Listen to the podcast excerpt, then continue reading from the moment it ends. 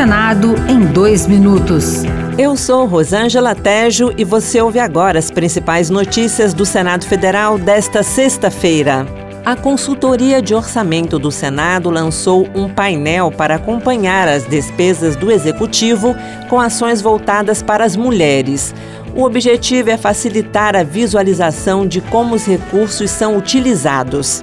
Para a consultora Rita de Cássia Leal, o painel vai ajudar a sociedade a cobrar por políticas públicas da pauta feminina com mais embasamento. A gente sabe que aquilo que não passa pelo orçamento público acaba não acontecendo, acaba se tornando discurso vazio, ou as leis não são efetivamente implementadas. Então é muito importante enxergar o que é que o orçamento traz para apoiar as políticas para as mulheres.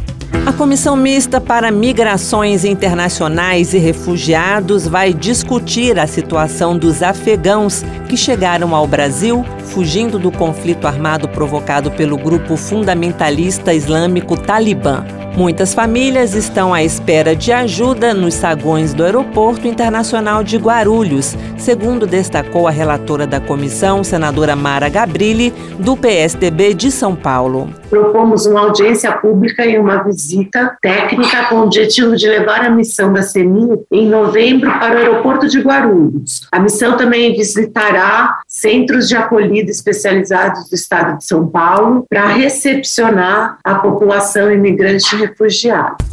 Outras notícias sobre o Senado estão disponíveis em senado.leg.br barra rádio. Senado em dois minutos. Uma produção Rádio Senado.